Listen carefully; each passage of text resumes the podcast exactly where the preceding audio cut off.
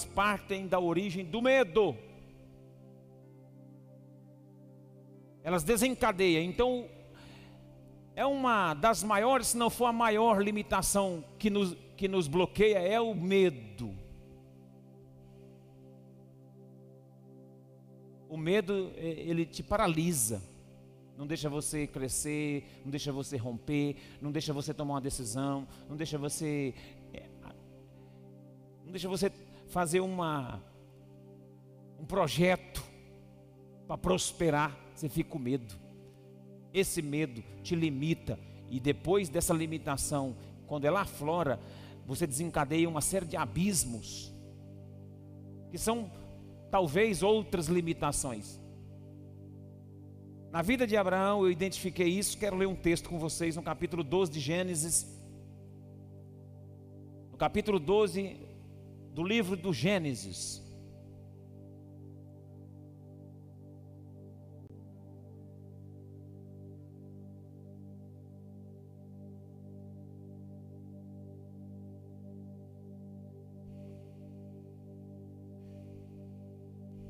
Doze, verso de número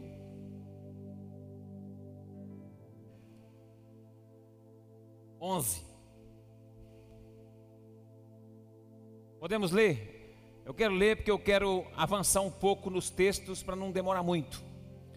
12, 11 de Gênesis diz assim: Quando se aproximou do Egito, quase ao entrar, disse Sarai, sua mulher: Ora, Bem sei que és, disse a Sarai sua mulher, ora, bem sei que és mulher formosa, de boa aparência. Os egípcios, quando te virem, vão dizer: é mulher, e me matarão e te deixarão com vida. Dize, pois, que és minha irmã, para que me considere por amor de ti, por tua causa, me conservem a vida. Vocês, não sei se vocês já tiveram contato com esse texto, esse texto faz parte de um contexto da história onde o peregrino, o pai da fé, Abraão, na sua trajetória de vida, que ele já está na caminhada, obedecendo Deus, andando pelo deserto, no desafio que Deus chama, e eles, a, a Bíblia menciona que a mulher dele era muito linda, muito formosa, e ele fez uma aliança com essa mulher por medo. O medo é é uma raiz que desenvolve outros abismos e várias limitações. Por medo, ele combinou com Sarai, ou seja, depois seria Sara futuramente. Essa sua esposa falou assim: quando a gente chegar, eles vão querer me matar porque você é muito formosa. Então vamos fazer um combinado. Fala que você é minha irmã, para que eles te fazendo assim respeitem você e então não me matem. Mas, irmãos, essa mentira de Abraão, quando a gente olha isso, a gente até fala assim: tudo bem, ele estava num lugar estranho, ele estava com medo, e ele então optou por esconder essa verdade e se livrar. Mas se você for notar comigo em Gênesis 22, ele repete a dose. Abra a Bíblia em Gênesis 22. perdão, 20, capítulo 20.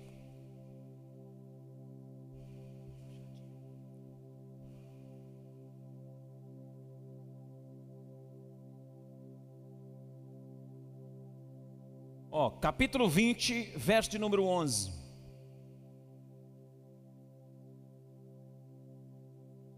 Na verdade, seria bom nós lermos o 20 inteiro, para você entender. Que aqui ele chega na, na região de Gerar, e o rei lá, Abimeleque, pegou a sua esposa e levou embora, quer ver? Porque ele mentiu.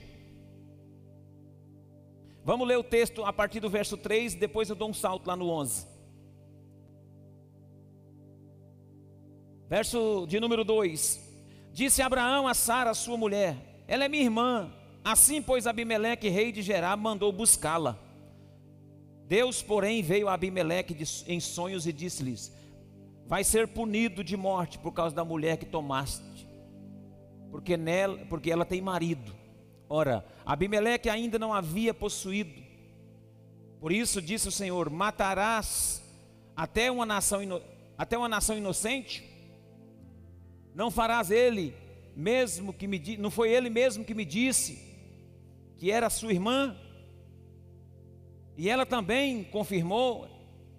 Ela disse: Ele é meu irmão. Foi com sinceridade do meu coração, na minha inocência foi que fiz isso. Respondeu Deus em sonho: Bem sei que foi com sinceridade de coração fizeste isso. Por isso que eu tenho te impedido de pecares contra mim e não te permiti que a tocasses. Agora, pois, restitui a mulher do seu marido, pois ele é profeta. Verso de número 11: Respondeu Abraão. Aí o Abimeleque, Deus puniu Abimeleque e ele foi lá devolver a mulher. Verso 10: Diz mais Abimeleque a Abraão, que estava pensando, rapaz, para fazer essa coisa. Respondeu Abraão: Eu dizia comigo mesmo, certamente não há temor de Deus neste lugar, e eles me matarão por causa da minha mulher. Por outro lado, ela é de fato também a minha irmã, filha de meu pai, e não de minha mãe. Então, veio ser minha mulher. Irmãos, a limitação de Abraão fez Abraão não apenas mentir, mas perseverar na mentira. Nós estamos tratando do pai da fé. O medo de Abraão aqui, a limitação dele. Abraão era limitado né, com relação ao medo. Veja bem, o homem é o pai da fé e está combinando com a mulher para a mulher mentir. Agora, é, o que é que eu preciso entender com os irmãos aqui? Que Abraão, ele não estava mentindo, ele estava mentindo, pensando que uma mentira para se salvar, ela passa ou uma meia mentira diante de Deus, ela passa.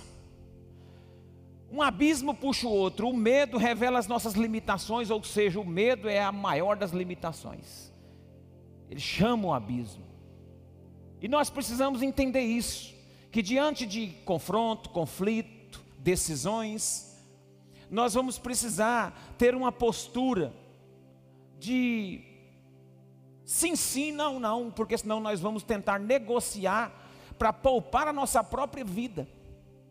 Você percebe o Abraão aqui tentando dar um jeitinho, e ele diz para lá para o rei do Egito primeiro, ele falou: Ela é minha irmã, passou. Deus puniu o povo lá. Deus veio para punir, porque Abraão e Sara seria o pai de toda a raça da fé. Nós descendemos de Abraão, irmãos, pela fé, por Cristo Jesus. O povo hebreu nasceu dali. Deus estava preservando, era a raça. Deus ia dar o Isaac para Abraão manter a linhagem, não podia ter interferência de egípcios, não podia ter interferência de Abimeleque no ventre de Sara, não. O ventre de Sara foi chamado por Deus para poder dar a origem ao povo de Deus, ao povo da fé ao povo da promessa. Então Deus feriu lá o povo egípcio, o rei egípcio. Depois Abimeleque também Deus feriu. Você quer ver? Tem o um relato aqui que Abraão teve que orar por eles, senão eles iam ficar doentes. Continua comigo no verso, no capítulo 20, a partir do verso 14. Então Abimeleque tomou ovelhas, bois, servos e serva e deu a Abraão. E lhe restituiu a Sara, sua mulher.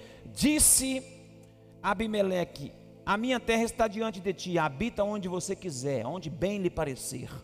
E a Sara disse: Dei mil ciclos de prata a teu irmão, será isto compensação, por quanto se deu contigo e perante todos, diante de todos estás justificada. Ele também justificou Sara diante do povo. Sara ficou justificada. Verso 17: E orando Abraão, sarou Deus Abimeleque, sua mulher e suas servas. Eu acho interessante, estou lendo esse relato, apenas fazer uma constatação. Não para isentar o erro de Abraão. Abraão aqui, Deus defendeu Abraão, mesmo Abraão tendo cometido um erro. Mas Deus defendeu de acordo com o seu plano. Porém, Deus em momento algum concorda com isso, porque Abraão teve que ser confrontado pelo Abimeleque para poder confessar e declarar. Olha o que Abraão declara. Olha o que Abraão declara, verso 13: Quando Deus me fez andar errante na casa de meu pai, eu disse a ela: Este favor você me farás em todo lugar em que entrarmos, dirás a meu respeito: Ele é meu irmão. Irmão, essa ideia partiu da cabeça do Abraão. Não foi Sara que começou a inventar, não. A Bíblia registra esses dois momentos, mas provavelmente Talvez pode ter acontecido que ela tenha contado isso antes para outras pessoas também. Essa, essa, essa limitação de Abraão fez com que ele primeiro envolvesse outra pessoa na mentira dele. Fica, saiba de uma coisa: que a nossa limitação, o nosso medo, vai nos fazer entrar em abismos. E isso vai envolver outras pessoas que não tem nada a ver.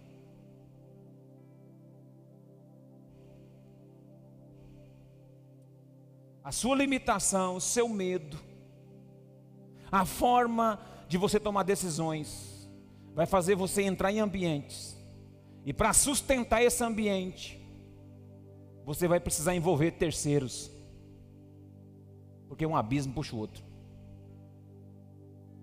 Então nós precisamos atentar: que tipo de, de limitação eu tenho, e que tipo de conversa e de alinhamento eu estou fazendo. Veja bem, vamos olhar na Bíblia no geral, para ver se tem mais alguma, alguma relação disso que eu estou falando. Se você analisar o livro de Números no capítulo 13, você vai ver o povo, os dez espias indo lá, vendo que a terra mana leite e mel, amando de Moisés. Vai lá, vê, traz o fruto da terra, e quando chegam lá na, de volta para dar o relatório, dez deles falam: não, a terra lá tem gigantes, e nós somos como gafanhotos diante deles. Mas dois deles, Josué e Caleb, diz: não, se nós obedecermos ao Senhor, como pão nós vamos devorá-los. Dez demonstraram medo e limitação e envolveram todo um povo. E sabe qual foi o resultado dessa, desse envolvimento? A maioria do povo que saiu do Egito com Moisés ficou fora da terra da promessa. Vocês ouviram o que eu falei? A maioria, quem, quem entrou lá, irmão, foi a nova geração e a, da velha geração que saiu do Egito só apenas a família de Josué e de Caleb. E a Bíblia diz que só lá do Egito saiu cerca de 600 mil homens, só homens. Andar 40 anos nesse deserto e morrer no deserto. E só a nova geração e a geração de Caleb e de Josué entrou, por quê? Porque romperam com essas limitações. Mas aquele povo que foi lá, aqueles dez espias que voltaram com um relatório contrário, medroso, limitado, eles envolveram o restante da congregação toda e ninguém entrou.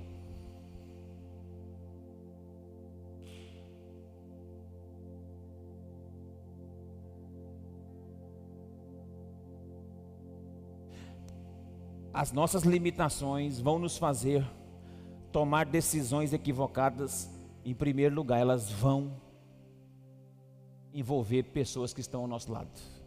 Toma cuidado com as suas limitações, porque elas vão te levar a tomar decisões e vai precisar envolver gente. É aí, irmão, que, eu, que existe um ditado: que mentira tem perna curta. Já ouviu esse ditado? Não adianta, nada se sustenta. Diante daquilo que a gente vai construir nessa coxa de retalho se rasga.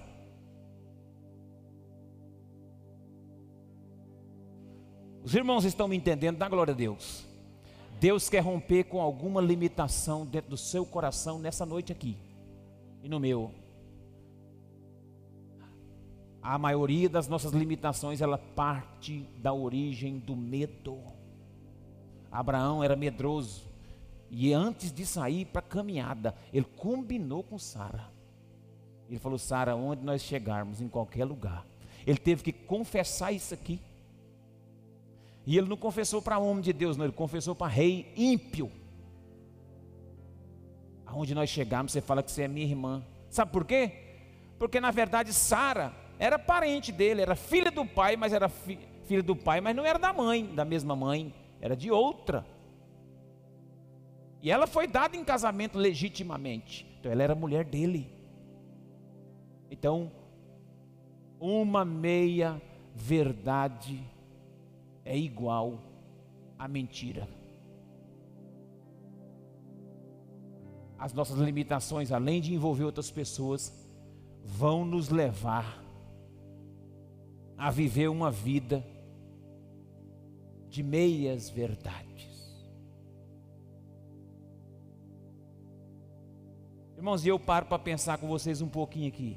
O que tem de crente vivendo de meia verdade não é brincadeira.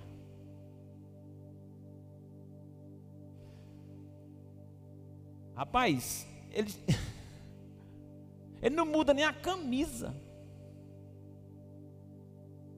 Você olha para ele assim, e aí, irmão, foi isso e isso. Ele chega, olha de lado para falar com você assim. Você desconfia na hora. Está conversando, rapaz, não quer encarar. Olha no olho, irmão. Olha no olho para ver se tem impedimento. Uma vez eu olhava na, no olho de uma pessoa, não é aqui na Araputanga não, mas aqui também eu já olho também. De vez em quando eu cumprimento assim, olhando firme para ver como é que tá.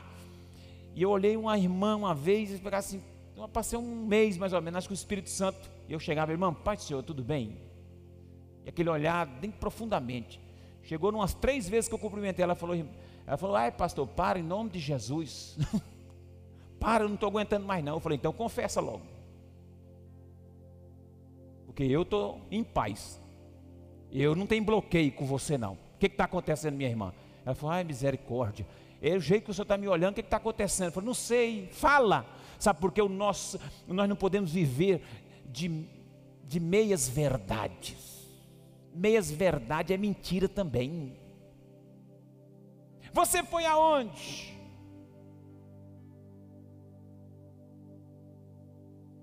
Eu fui lá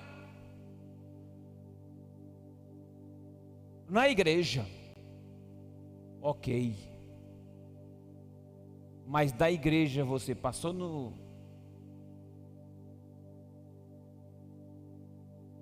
Mais três lugares.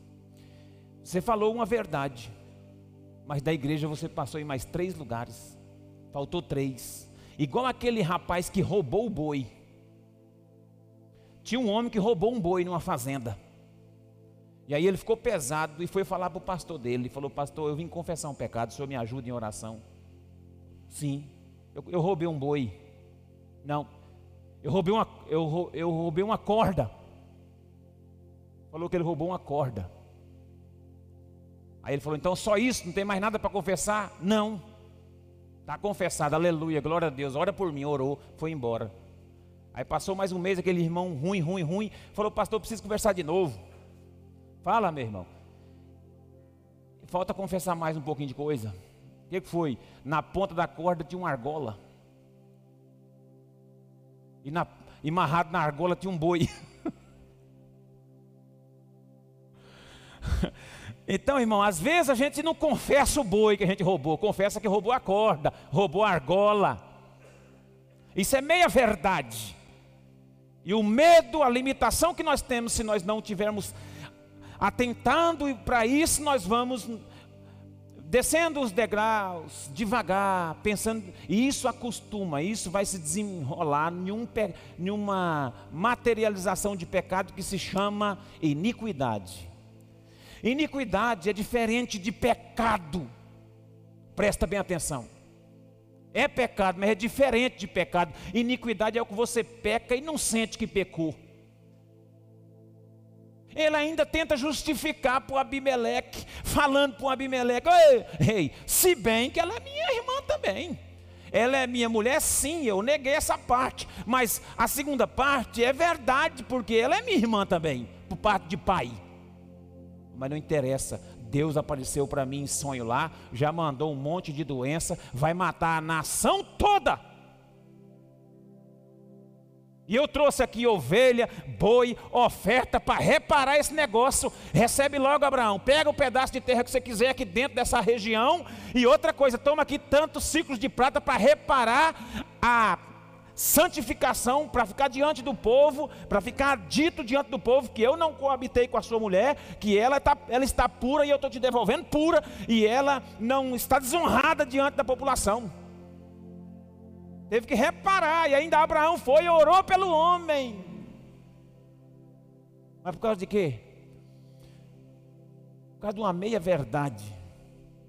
Deus ia abatendo uma nação por causa de uma meia verdade. Não conte meias verdades para o seu marido, não conte meias verdades para sua esposa, não conte meias verdades para o seu pai, não conte meias verdades para sua mãe.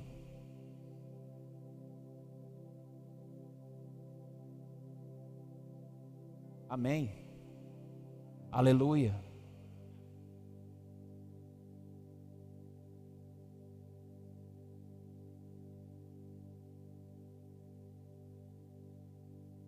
Você quer ver uma meia verdade que meio mundo faz? Nós fazemos? Uma meia verdade. É simples, mas é uma, é uma ilustração. Por exemplo, você está onde? Estou chegando aí mas não saiu ainda.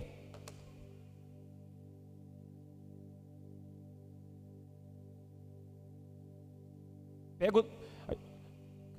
Oh, fulano está aí? Fala que eu não estou não. Aí já não é nem meia, é inteira. A verdade, a mentira inteira. Mas é uma meia verdade. Ou então estou chegando aí, mas não saí. Estou no meio do caminho. Então, estou indo, vou. Chegar lá, eu vou.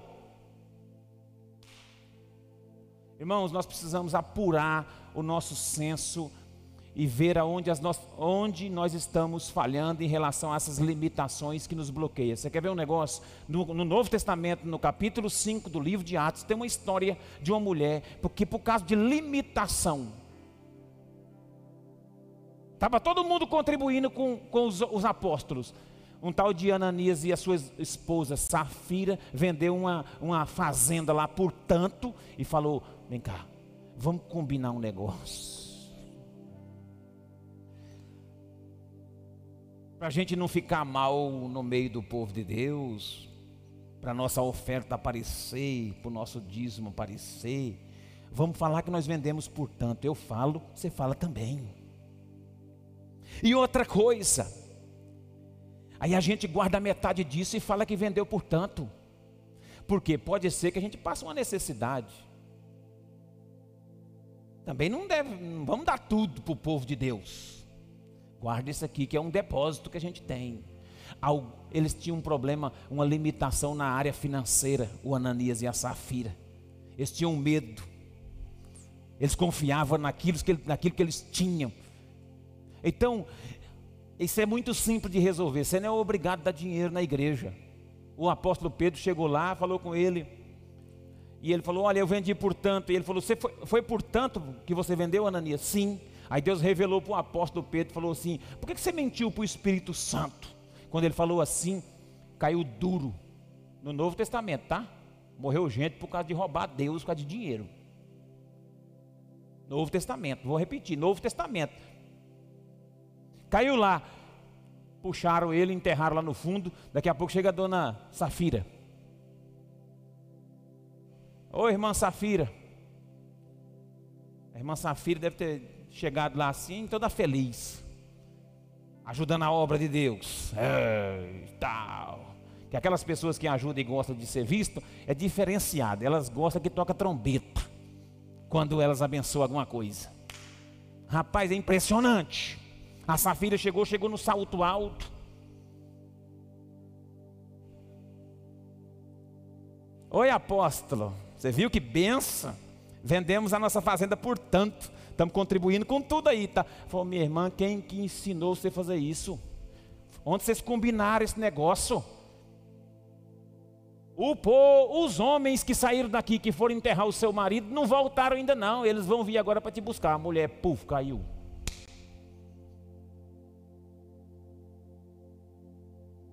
Vai analisar o coração desse casal, você vê a limitação que eles tinham nessa área. Então, irmão, alguma limitação que você tem vai fazer você decidir mal se você não cuidar.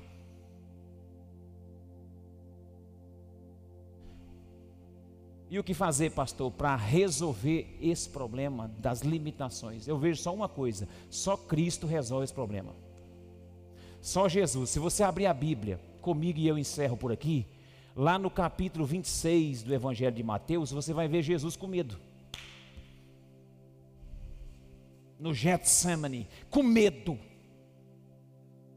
Então o problema não é sentir medo, o problema é agir de acordo com o medo e as limitações que ele produz. O problema é você tomar conselho no, com o medo e agir de acordo com aquilo que ele aconselha.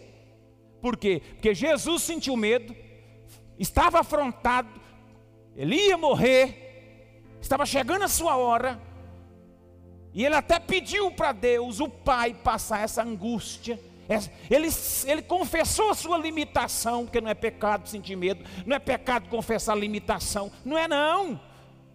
O problema é que você não pode agir de acordo com ela. Você não pode tentar dar um jeito, você não pode tentar é, emendar. Vamos ler o texto? Diz assim o texto. Mateus 26,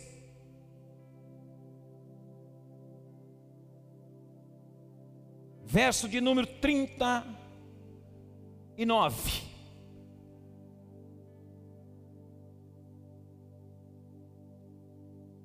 Eu quero ler o 38, porque o 38 é a confissão de Jesus até para os discípulos, irmão. Veja bem, Jesus confessa a sua limitação para os discípulos que estão ali. E eu vou falar uma coisa. Olha para mim, ele confessa a limitação para, um, para uns homens que estavam até dormindo. foi lá orar com ele, ajudar ele em oração, vigiar o lugar e acabar, acabar cochilando. E Jesus confessa a limitação para eles. Olha o verso 38. 26 de Mateus 38 diz assim: Então lhes disse: A minha alma está profundamente triste até a morte. Ficarei aqui, vigiai comigo. Adiantando-se mais um pouco, prostrou sobre o seu rosto, orando, disse: Meu pai, se possível, passa de mim esse cálice. Jesus, com medo e pedindo para Deus livrar ele daquela hora. Se Deus desse uma resposta, falasse: Tá bom, até aí tá bom, chega, você venceu, tá bom, pode sair daí, você não vai morrer mais, sai daí. Jesus sairia debaixo de uma orientação de Deus, ele sairia dali. Mas olha a convicção de quem não cede às limitações. Olha a convicção de quem não arreda o pé por causa do medo e das limitações. Irmão, eu profetizo que Deus vai levantar nessa cidade é crente corajoso. Eu declaro que Deus vai levantar uma igreja nessa cidade é de gente corajosa que de gente medroso e influenciado pelas limitações, está cheio. Corre, peca. Você está tá achando que esse pessoal que entra na política, crente, eles entram lá fervorosos, homens de Deus, grandes homens de Deus, e chegam lá depois de três, quatro anos, está tudo corrompido. Por quê? Porque eles deixaram ser influenciados pelas limitações que eles já tinham. Não foi a política que fez ele pecar, não. Ela só revelou a oportunidade que eles tiveram. A primeira eles abraçaram. Porque as nossas limitações são reveladas no campo da oportunidade. Enquanto você não tem nada, você não corre risco nem de cair. Enquanto você não tem chance para fazer nada, você não vai nem revelar sua limitação e seu medo. Mas quando você está diante da decisão, da oportunidade, da porta que está aberta e você tem que decidir rápido, é aí que vai revelar se você vai receber conselhos da sua limitação e do seu medo ou você vai resolver o problema com a resposta que Jesus dá. E a resposta que Jesus dá é essa: contudo, aleluia, não seja feita a minha, mas a tua vontade. Não seja feita como eu quero, mas seja feita como tu queres, diz o Senhor. Para resolver o problema das nossas limitações, do nosso medo, daquilo que nos derruba, só cumprindo a vontade de Deus e negando a nossa. Renuncie à sua e obedeça a de Deus senão você vai continuar caindo. Renuncie à sua e se renda à vontade de Deus, senão você vai continuar mentindo, fazendo emenda. Uma conversa aqui, outra lá, tentando se escapar de um lado, confessando a corda e deixando o boi.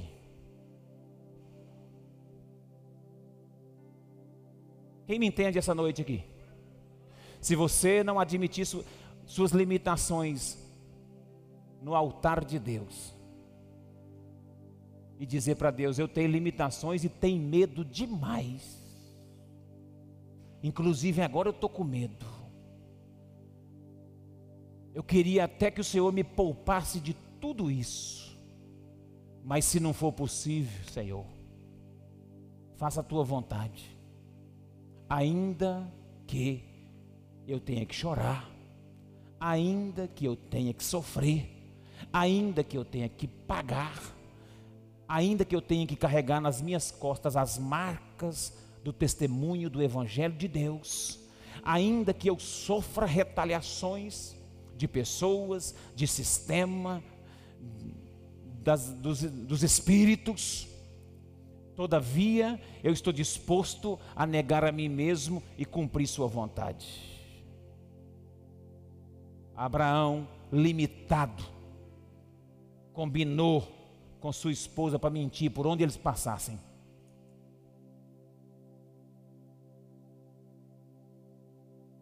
Essa combinação envolveu pessoas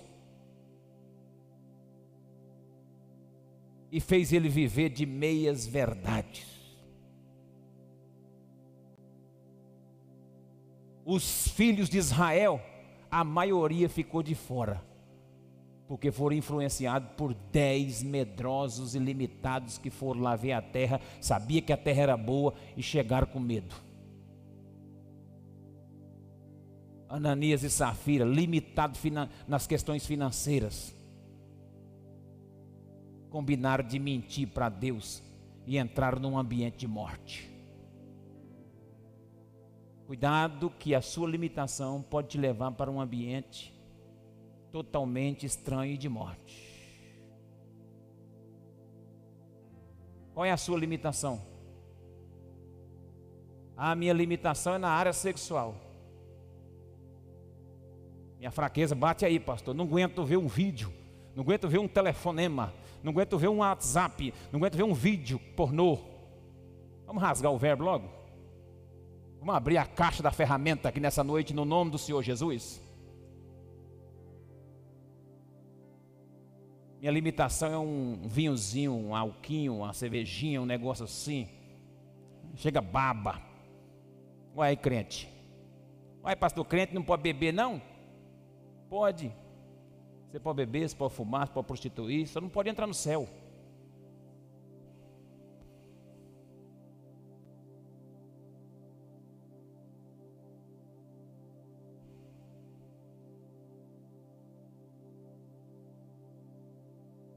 Qual é a sua limitação? Confessa, encara de frente. Não fica tentando combinar com um e com o outro para passar um pano quente, para parecer que você está bem, você não está bem, rapaz.